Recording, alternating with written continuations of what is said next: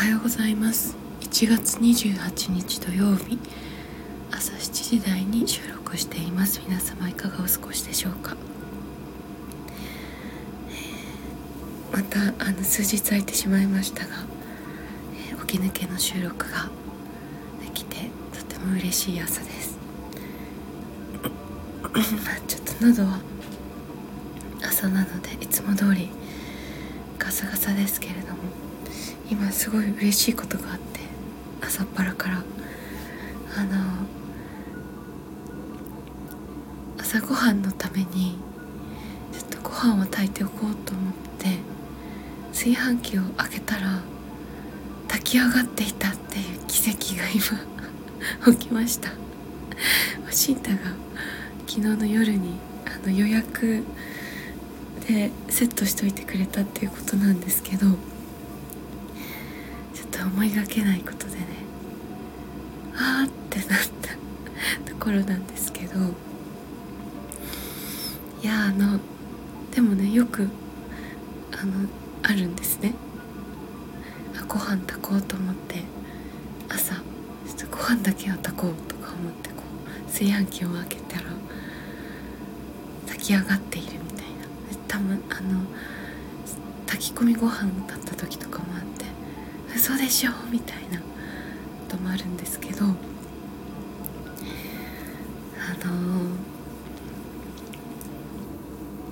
そんなわけで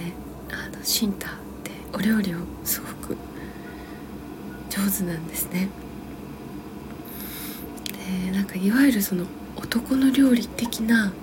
時時々するからすごい凝ったことをするけど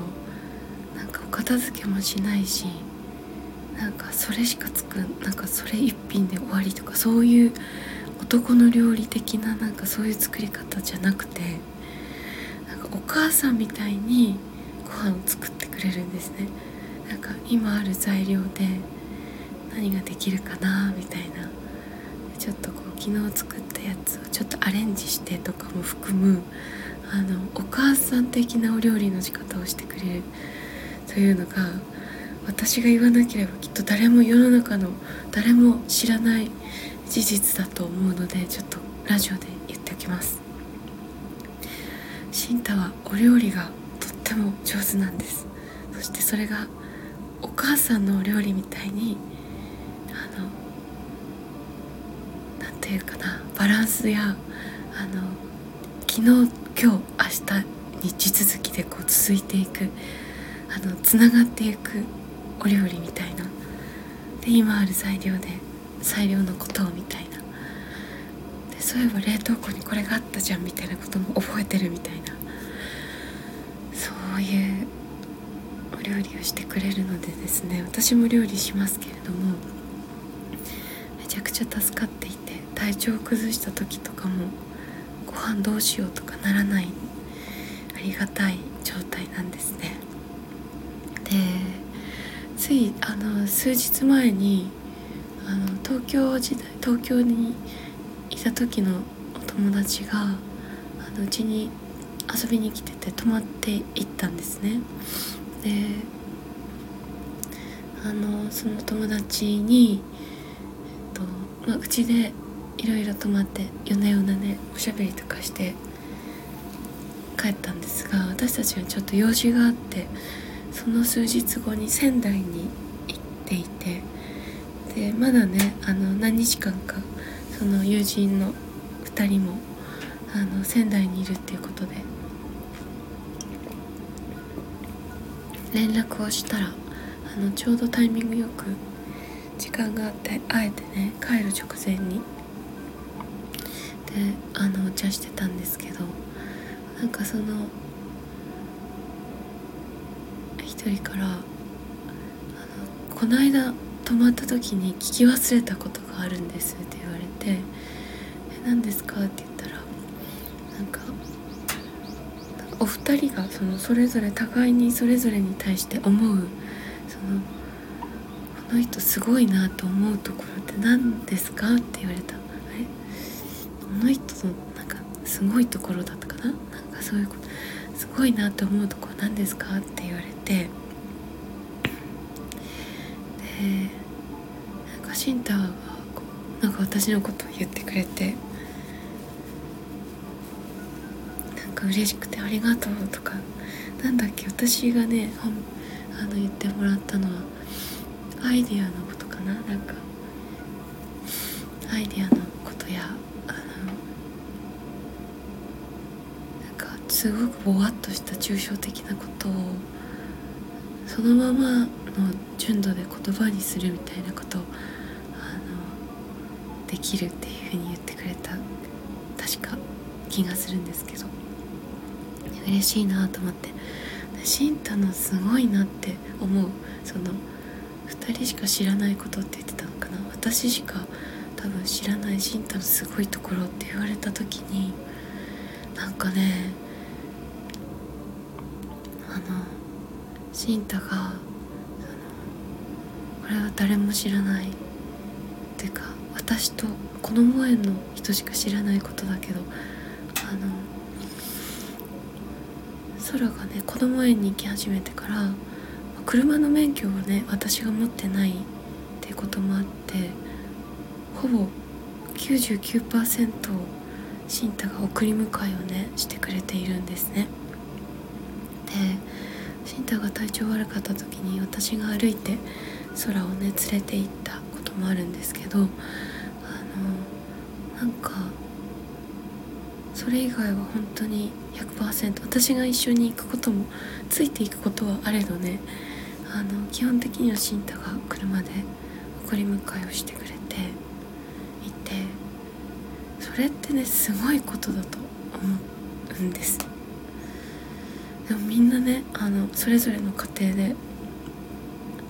あの順番でやってたりおじいちゃんおばあちゃんに助けてもらってたりとかいろいろいると思うんですけど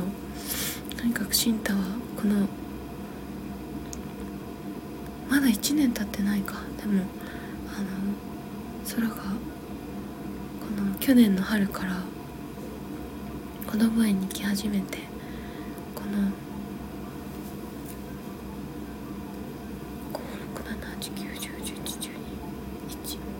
9ヶ月間ずっとね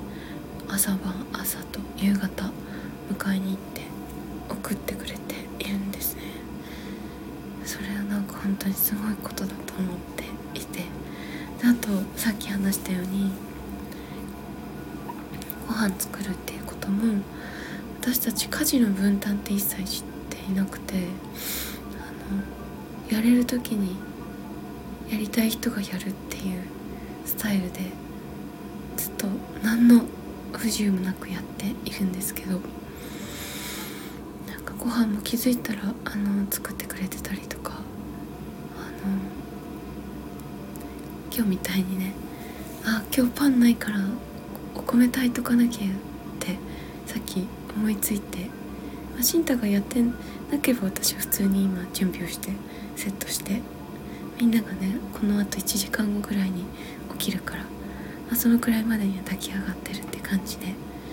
あのあとさお魚焼いてとかそういう感じでやろうかなと思ってたけどあのもう炊き上がっていたわあみたいな感じでしたねなんかそういう感じでこうできる人ができる時にあのやりたい人がやるっていうスタイルでずっとあのシンタと一緒に暮らし始めてからずっとそれでやってきて。空も生まれてからもずっとそのままやってるんですがうん。まあ時折ねなんか2人とも忙しい時にあの食器が溜まっちゃったりとかも時折あるけどまあでもそしたらまた溜まったものをやれるタイミングが来た人がやるっていう感じで。でも基本的にはまああの回していけてるっていう感じで。やっています、うん、なんかそういうこ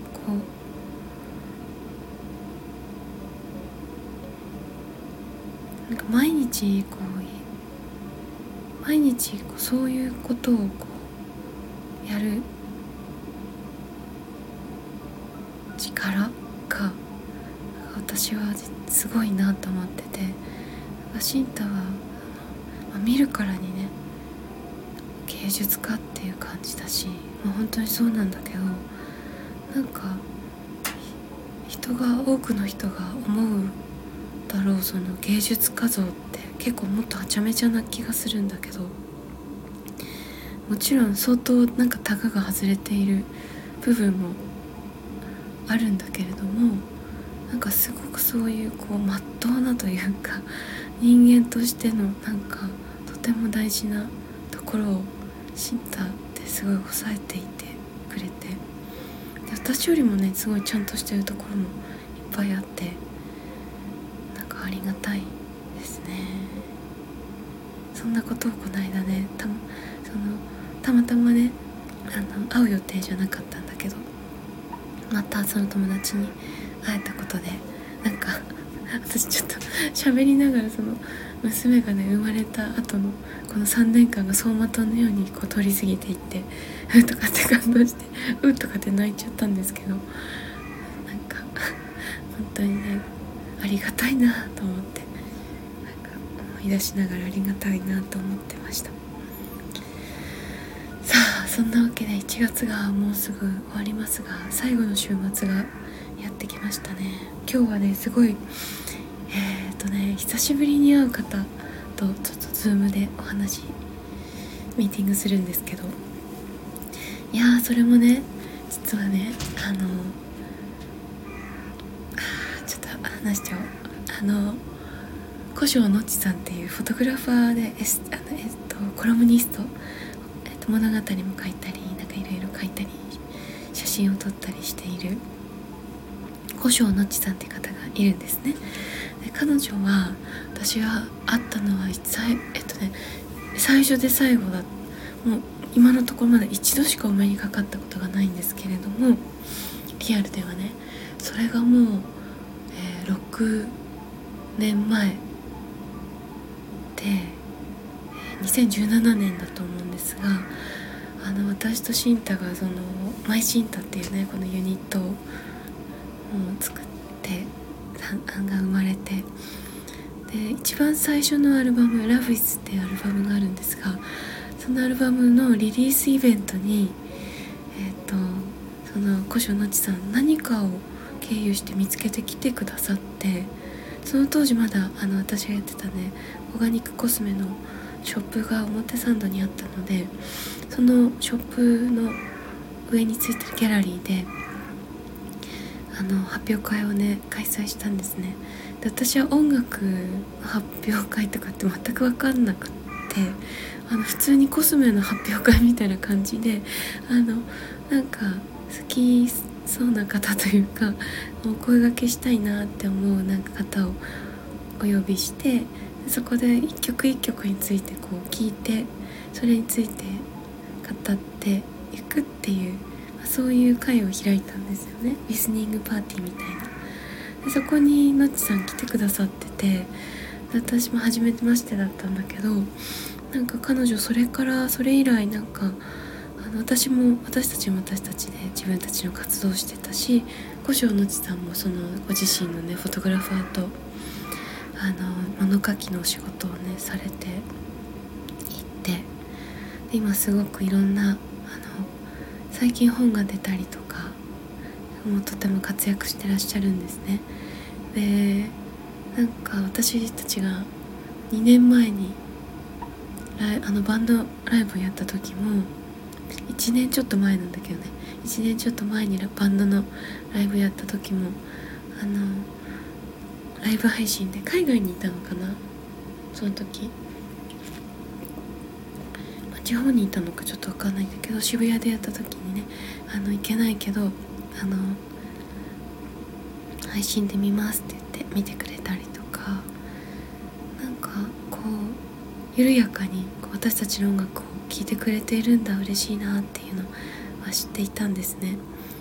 でそこからねあのインスタでフォローしてたんだけどなんか彼女がの NFT を始めたと揺らぎ乙女というねあの NFT を始めたっていうポストを見かけておおって思って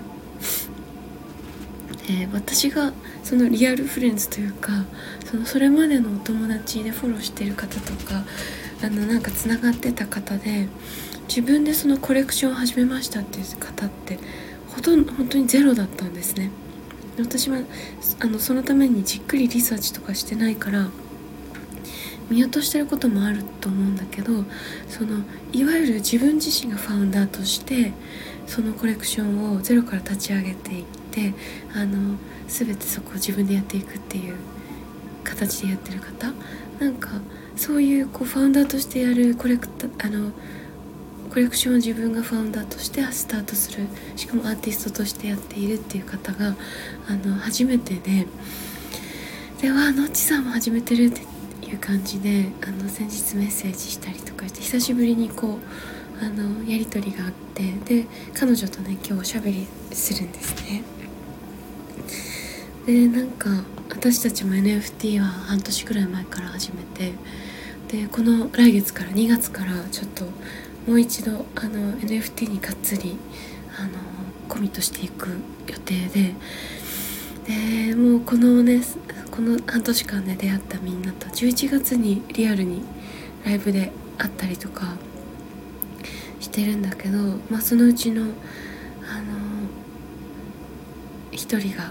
ちょっと素晴らしいこう新しい音楽プレイヤーのね NFT であの購入した音楽を再生しやすくするためのあの新しいちょっとプラットフォームと呼んでいるけれどもなんか私は Web3 版 MD プレイヤーみたいなものだといいなと思ってるんだけどなんかそういったものを作ろうとしていたっていうのをね数ヶ月前に話を聞いてて、まあ、それが、まあ、この3月にね使えるようになってくるっていうことでそれもすごい楽しみなんですけど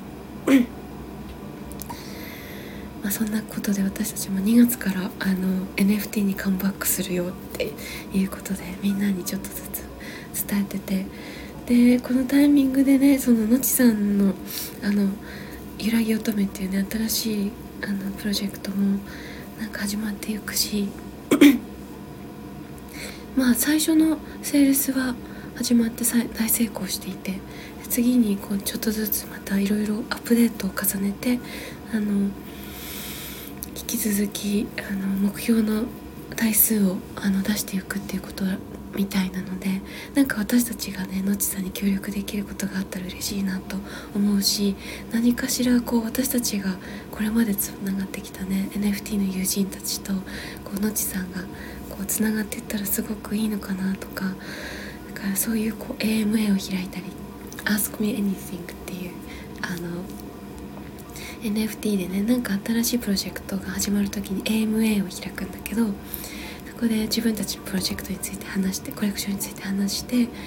で質問とか受け付けるっていうそういうツイッタースペースをね結構やってるんだけど私たちもねなんか自分たちのコレクションについてもやりたいしなんかコラボで AMA とかできたら楽しいのかなとかいろいろ考えてるところでちょっとその辺りをね今日のちさんにお話できるのがね楽しみなんですね。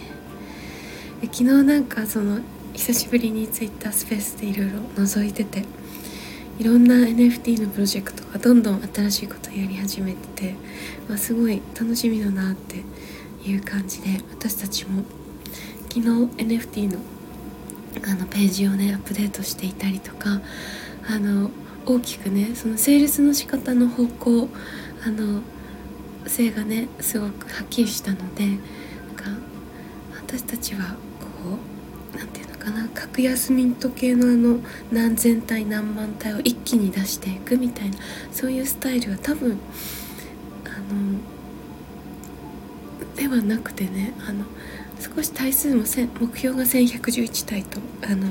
比較的 NFT にしては小さめのプロジェクトだしあの価格も格安ミントっていう形ではなくてあの0.085イーサっていうふうに決まってるのであの 丁寧にね伝えていってあのこのコミュニティでありこの作品をなんかすごく本当にいいなって感じてくださる方にあのじじわじわこう丁寧に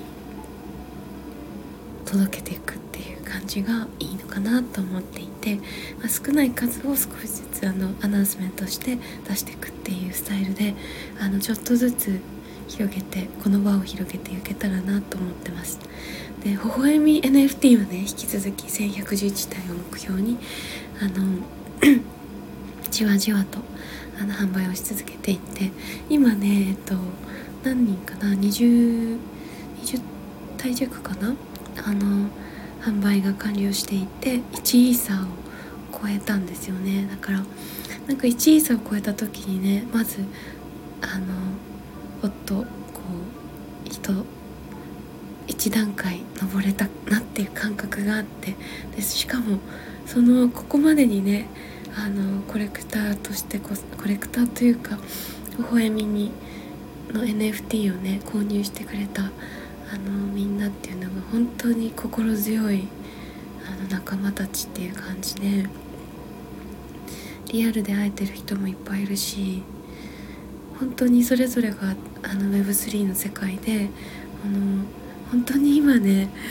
第一線でやってる感じのみんなでねすごい優しい人ばかりだし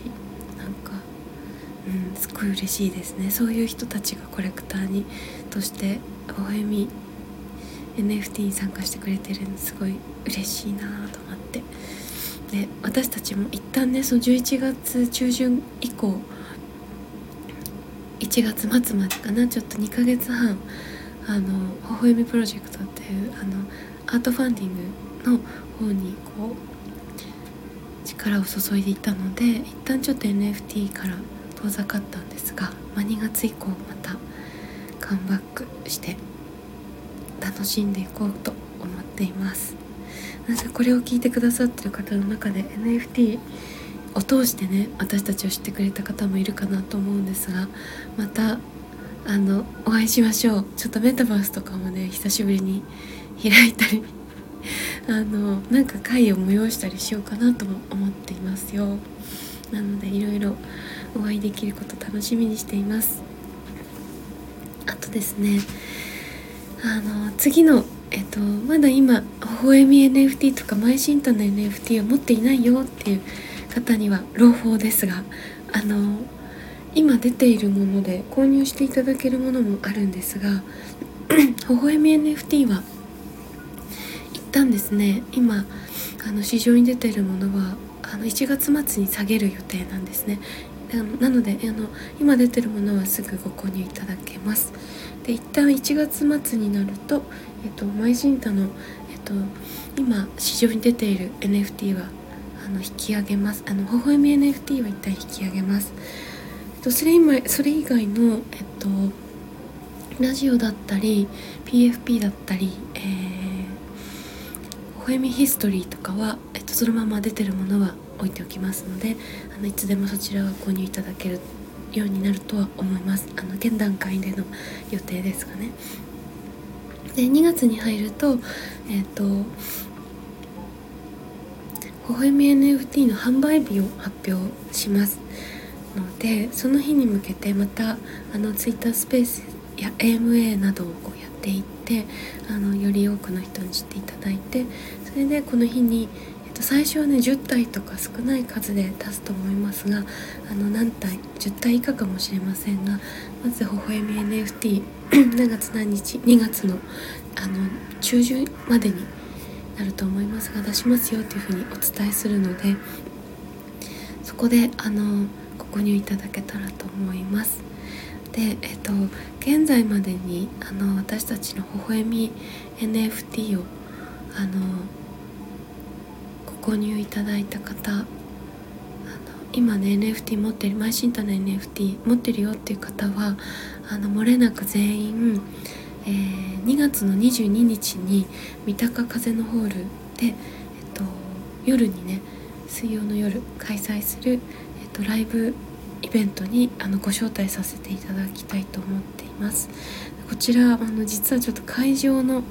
予約が今ちょっと滞ってましてあの決まるのが今月中にはあの確定すると思います。あと数日以内に。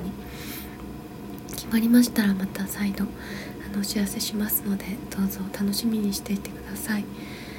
えーとそうですね。なので次のあのセールスのタイミングで、えー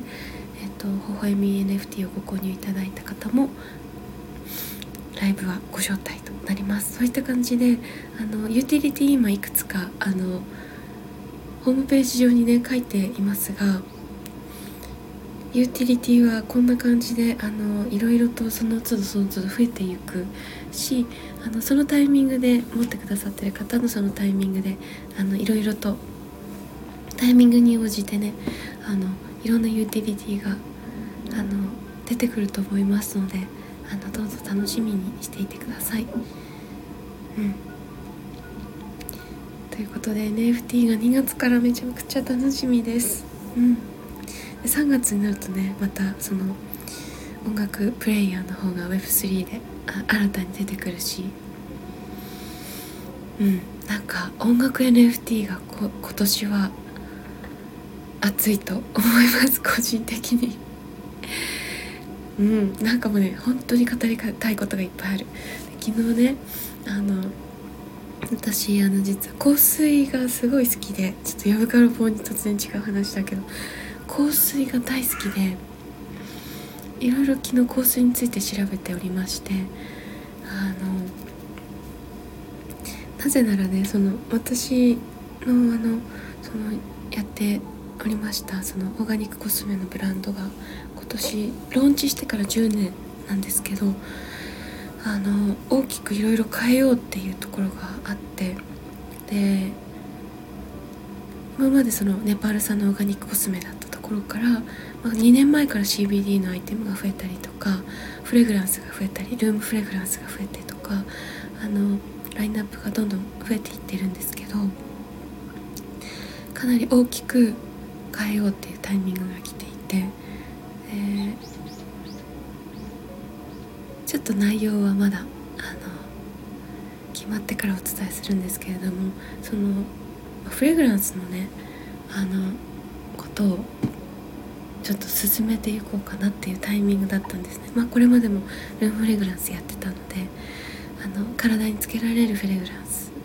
もいよいよ行こうかなと思っていろいろ調べていて。でフレデリック・マルっていうブランドがあると思うんですが私はあのすごい大好きなあの香水のメゾンっていろいろあるんだけどあのラルチザンパフュームっていうのがすごい好きなんですね。でちょっとラルチザンについていろいろ調べている中で、まあ、フレデリック・マルにもたどり着きあフレデリック・マルって私そういえばすごい気になってたけどあんまりあのあなんだろう調べたことなかったなと思っていろいろ調べてたらめちゃくちゃ感動して。フレデリック・マルさん自身がすごくあのそういったそのビッグメゾンに関わるそのえおじい様がディオールのフレグランスのパフューマーだったりとか、えっと、すごくとにかくそのさまざまなそのファッションやフレグランスのビッグメゾンのあの名家のねあのお生まれなんですよね。で彼が育ったあのお部屋も彼のあそのフレグランスを作るあの方のお部屋だったとかね。なんかすごくさまざまなお話をしてて。でそのフレデリック・マルがねとにかく、まあ、彼の語ってるインタビューがとにかく素晴らしくて。で、まあ、彼がもともと知っているその素晴らしいその調香師たちのあの芸術としてのフレグランス。というものがその産業としてね香水がこうビジネスとしてなあの広くこうビジネスライクになっていく中でどんどん同じ香りしか出てこなくなっていってどんどんなんか商業化されていってすごくその芸術としての一面があのそぎ落とされてしまったっていう残念なことにね。で香水のあのアートとしての香水パフュームを取り戻すっていうことで彼は調香もう一流の調香師を集めてそして一切の制限を設けなかったっていう。で調香師にもうとにかく好きなように作ってもらう。でそしてそれを芸術まで昇華させたものを出すっていうね。でそしてボトルとかはとにかくシンプルにしてあの全てのお金をかけたりするそのね部分っていうのは全てその香りそのものにあの私たちは投資をしているっていう。もうめちゃくちゃ感動したっていうかうわちょっとフレデリック・マルがいるのかこの世界には嬉しいなみたいな。ちょっと私はフレデリック・マルこれからちょっとかなりひいきになりそう。あの早速ちょっといくつかのコース試そうと思っているんですけれどもなんかねその彼の語る口を見ながらね私がこのフレデリック・マルと同じくらい情熱的に語れることって何だろうって思った時にあもう音楽かける Web3 だってもうそこだって思ったんですよ改めて。でなんか、うん、改めてそこをね昨日ちょっとそのアリトプールの新たなプロダクトとしての可能性としてねあのフレグランスのことをこう考えてたわけなんだけどもフレデリック・マルに出会ってねなんか彼からねもらったそのものがね自分自身にとって彼と同じぐらいもう腹の底から語れることって何だろうって思った時にその音楽と Web3 だなって思ったんですよね。でその彼がね語ってたとすごくあの重なるのがねやっぱりその香水もねそのビジネスになっていた時に本当に同じようなものしか作られなくなっていって芸術としての一面が本当にあの失われていったっていう。で音楽もねあの私は音楽って本当にあの生まれた時からやってたわけじゃないんだけど本当に始めたのはたったね7年前にやり始めたわけだけれどもでもその7年間の間にね私があの同じようなこと感じたんですよねやっぱり自分自身もその作り手として関わったのは7年前からだけど音楽を聴くあの楽しむ側としてはずっと幼少期からあのいたわけででそんな中でねあの自分自身のその音楽と自分の体験っていっぱいあるわけですよね。でやっぱりサブスクになった時に Web2 時代のその中央集権的にその1個のプラットフォームが全てのあのあのコントロールとか情報を握ってでアーティストのその何て言うのかな自由な権利を奪っている感じそのっていうのに私自身サブスクをあんまり使ってなかったんだけどあの改めてね自分が音楽作ってリリースするっていう時にその不自由さにはっきり気がついたんですよね。で根付けも自分でできない。で自分でその例えば1時間で1曲っていう曲を作る自由なアーティストだっているわけじゃないですか。それはシンタのことだけどシンタ1時間で1曲っていう曲があるんだけどそれはサブスク的には弾かれちゃうんですよ。長すぎるって言って。そんなのあんたが決めることじゃないだろうって私は本当にねブチ切れたんだけどなんでそんな Apple Music とか Spotify にそういうねあのこの楽曲は長すぎるとか言われる試合があるみたいななんかその音楽プラットフォームとしてあまりにもその何て言うのかな型にはまったものしか市場に並べないっていうのはすごくその聞き手にとってもあの残念なことですよね。でそれを感じていたからすごくそのフレデリック・マルが言っていたその同じような香水しか市場に並ばなくなってアートの芸術的なそのアートのあの喜ばしい部分っていうのが本当になくなっているっていうなんかそういう自由さとかが奪われていくっていうのはあなんか私もこの音楽のを自分が作って発表する中ですごく感じてたことだなって 思ってたんですよね。で Web3 って NFT が来てああやっぱりやっぱりこういうのが来てくれたんだっていう喜びがすごいあったしなんかここでなんか今すごい解放されるアーティストがいっぱいいるはずだからなんか私たちこれをすごく分かりやすい形で自分たちのあの活動でそれが伝えられたら最高だしこうやって自分たちが声にしてね言葉にして発信すること自体も私はすごくエネルギーが湧いてくる喜ばしいことだからこういうことをやっていきたいなと思っていたんですよね。だからなんかフレデリック・マルに出会ってなんか彼がねそういう perfumer にね自由にどこまでも自由に作品を作らせ作ってもらうで芸術として昇華させたその結晶化した perfume を世の中に出していく。で香水のね芸術としてのあの香水をこの世界に取り戻すっていうことを言っていてああ私もなんか今自分たちを自由にね私たちはその調香師のあの立場でもあるんだけれども自分たちはどこまでも自由に音楽を作らせるってことをこの6年7年やってきたんですよ。でこれをあの次はその市場に出していくじゃないけれどもあのこの世界にね放っていくっていうタイミングであのたまたまねこの Web3 とか NFT に出会えたから本当にラッキーだったなと思うんだけどこれを多くの人にもどんな人にも使えるあの素晴らしいあの NFT って本当素晴らしいものだと思うからなんかこれをいろんな形で多くの人が使えるようにするためのなんかきっかけになるようなことをいろいろやっていきたいなと思っていますなのでねなんかそうちょっとフレデリック・マルのあのに出会ったことで私は改めてあの ちょっとね昨日思ったことなんだけどあの今まで作ってきた作品があ200とかあるんですよね。で一旦実はあの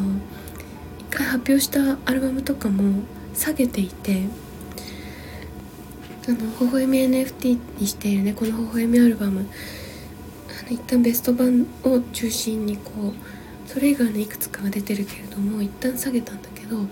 あの2023年の2月以降はあの改めてあの最近出たものあの最近制作したものとかも含め改めてアルバムとして、えー、パッケージングしたものをリリースしていくっていうのをやっていこうと思っています。それも NFT としても発表していくしあとはあのダウンロードバージョンあとは、えーと、自分たちでね用意したあの場所で聴いていただけるような、えーと、デジタル音源としても販売していくっていう予定です。なんかうん。ちょっと別のことやろうとしていたらカッツが入ったみたいな感じでやっぱりこのねあの音楽と Web3 っていうところであのやっぱりこれからやっていくっていうことだなって改めて思いました。なので NFT で出会ったお友達のみんなは あのこれからますますよろしくお願いします。でこれを聞いてくださっているあの友人たちの中でもしあの NFT とか Web3 とかすごく気になるけれどもちょっとよく分かんなくてなんか知りたいなっていう方がいらしたらあのぜひ引き続き私のこのねこういったラジオでも発信していくと思いますしあと新太のノートでもすごくこれから発信が増えてくると思いますので新太のノートあとあのさらに詳しくやっていくのが NFT のことだけじゃないんだけどいろいろこう私たちのあの最新のあの気づきとか実験とかいろんなことをねあのつあのつぶさにあつぶさに、うんうん、あの細かく発信していく、えーと、コミュニティがあって美しい瞬間を生きる、えー、オンラインコミュニティに2023っていうのがあのタートしています。でこちらは2月の22日までお申し込み可能になってるので月々1111円であのいろんな私たちのあの最新のアップデート Web3 の世界でどんなことをやってるのかとかどんなことが今起きてるよっていう話も含むいろんな最新の私たちの活動のアップデートなど気づきなどを配信していくので是非ねあのそちらもあのチェックしていただけたらと思います。あのこのラジオの概要欄に貼っておきますのでチェックしてみてください。ということで今日も、えー、良い日をお過ごしください。じゃあこれからもどうぞよろしくお願いします。みんなありがとう。バイバーイ。